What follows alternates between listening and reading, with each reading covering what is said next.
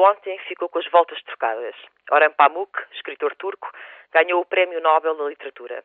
Para além da sua obra, Pamuk é conhecido pela controvérsia que gerou ao ter denunciado o genocídio dos arménios, praticado pelos turcos entre 1915 e 17. Pelas suas declarações, foi acusado de insulto deliberado à nação turca, crime punido com prisão.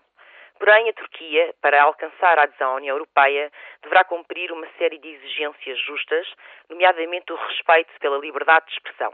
E tem seguido esse caminho. A acusação a Pamuk foi abandonada no início deste ano. Ora, o escritor foi galardoado no mesmo dia em que a Assembleia Nacional Francesa aprovou uma lei que faz com que seja crime negar o genocídio dos arménios e prevê mesmo prisão. Houve-se, e é difícil acreditar, prisão poderia ser a lei francesa mais simétrica do que a lei turca? Ou seja, estarão os países ocidentais dispostos para defender os seus valores, ao barroar esses mesmos valores, tornando-se, afinal, cada vez mais iguais àqueles que pretendem combater, tal e qual como tem acontecido na guerra contra o terrorismo? Mas como o dia já ia com as voltas trocadas, o escritor considerou que o Nobel é uma mensagem contra os que defendem o choque de culturas.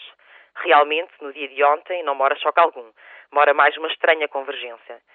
E o Papa Bento XVI, que é agora considerado um símbolo da liberdade de expressão, mas opõe-se à entrada da Turquia na União Europeia por motivos religiosos. Terá ficado satisfeito ou desagradado com este Nobel e com esta lei censória e oportunista?